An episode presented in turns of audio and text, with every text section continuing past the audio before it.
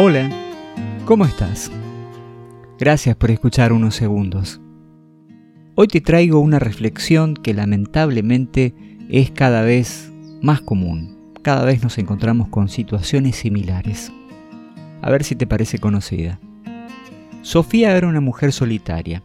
Hacía mucho que había perdido el contacto con su familia y los pocos amigos que tenía eran los empleados de su empresa. Se trataba de una ávida publicista, conocida como la mujer tiburón, con la capacidad de desarrollar una campaña e impulsar un negocio con solo pensarlo unos minutos. Era increíblemente buena en el trabajo. Había llegado ahí con esfuerzo. Sin embargo, mientras más buena en el trabajo se volvía, su humanidad decaía. Cuentas de banco con cientos de miles de cero dan la sensación de que todo es posible con el dinero pero dentro de su soledad, Sofía no podía comprarse una familia ni amigos de verdad. Y el último billete importaba cuando Sofía llegaba a su casa, y el silencio era realmente devastador. Muchas veces se le había advertido que si no cambiaba su forma de pensar, se iba a quedar sola. Sin embargo, suponía no tener tanto miedo a la soledad hasta que la experimentó.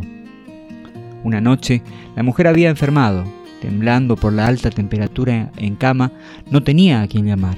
Sabía que nadie atendería su llamado en la madrugada. Tuvo que arreglárselas para lidiar el resto de la noche como podía. Fue en la mañana cuando su cuerpo ya se había regulado que intentó hacer una llamada. El conserje del edificio atendió inmediatamente. Buen día, señorita. Eh, disculpe, necesito un favor. Si pudiera comprarme algún medicamento para bajar la fiebre. Escuchó el temible silencio en la línea y luego el final de la llamada. Todas las veces en las que había mirado por encima del hombro a ese hombre, las malas palabras y malos tratos, todos pasaron por su cabeza en ese instante. Pensó que se merecía ese trato y se preparó para afrontar una vez más una noche de enferma soledad. Para su sorpresa, el timbre del departamento rebotó junto al eco por cada pared. Muy mareada, logró ponerse de pie y atender la puerta, encontrándose con Esteban, su conserje, con una bolsa de medicina y un envase de sopa caliente y muy olorosa. En ese momento, la mujer tiburón quebró en llanto, agradecida con aquel hombre quien la alimentó y veló por su enfermedad hasta verla totalmente recuperada. Te pagaré, prometió ella, a lo que él se negó. No hago esto por dinero, señorita, aclaró. La vida en sí misma es una historia que jamás nosotros vamos a terminar de entender.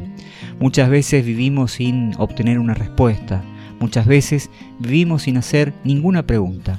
Sin embargo, la vida es solo una percepción de nuestra realidad, donde las problemáticas y alegrías son el centro de todo. Y ahí comienza el problema. Poco a poco nos alejamos, nos hacemos ajenos a las experiencias de las otras personas, nos olvidamos de escuchar, de apreciar y de atender a quienes nos rodean. En aquel momento, Sofía entendió que sin importar cuánto dinero se tenga, nada sirve contra la soledad. Y es que lo más importante en la vida es tener a las personas que realmente nos aprecian, tenerlas cerca. Ese es el verdadero sentido de vivir. Esa es realmente la excusa que tenemos como para tratar de ser mejores cada día, de cuidar las relaciones, de tener a aquellos no por un mero interés, sino realmente por el amor que sentimos y el cuidado que debemos dar hacia ellos. ¿Qué te pareció la historia?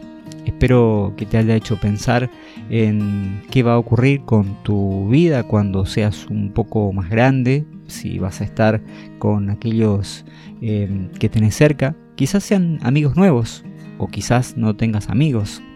Eso es para pensarlo. En cada uno estará esa idea o, ese imaginario para nuestro futuro. Gracias por compartir unos segundos. Espero que estas palabras lleguen a aquellos que realmente lo necesiten y que nos permita, como siempre, reflexionar un poquito más sobre lo que Dios tiene previsto para cada uno de nosotros. Que tengas una excelente jornada y que Dios te bendiga inmensamente. Chao, hasta la próxima.